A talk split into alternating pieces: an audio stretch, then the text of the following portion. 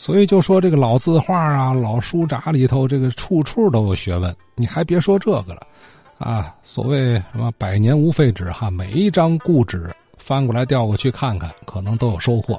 哪怕是一张不起眼的啊、不识字的老太太的记录买菜的纸条，可能都能看出点学问来。您说您这话有点夸张了，不至于。哎，还别不信，咱听陈艳萌女士说说啊。呃，我就想说一种计数的方法，这种计数方法哈，一是一竖，二是两横，三是三竖，呃，四呢是个时差，五呢，呃，就是一个一个阿拉伯数字的九哈，翻个跟头，就是圈在下边，竖在上边，然后竖一竖呢，再往右边呢再来一甩，也就是像希腊字母的那个小写的德尔塔，然后六呢。是一竖下边堵个头一横，又是不出头下边；七呢，呃，就是一竖下边两横；八呢，就是一竖下边三横；九呢，就是永久的九，然后零就是零。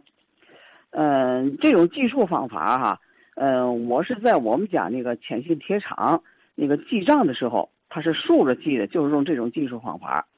我奶奶虽然是文盲，但是她懂得这种计数方法。他就用这种计数方法来记生活账，他不会写字儿，他就画图，比如买根葱，就画根葱，然后就写上这个码子，表示就花了多少钱。买个土豆，画个土豆，底下再记上这数字账。嗯，这种计数法啊，从来我上学我就从来没见到过，我不知道到现在是不是还有人用这种计数方法。我问过几个人，都知道这种计数方法。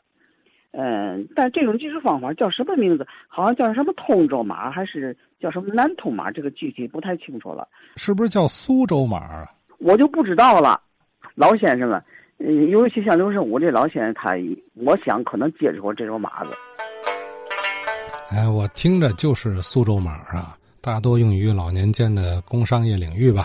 您看这老太太不识字儿，人家倒会用，能画是吧？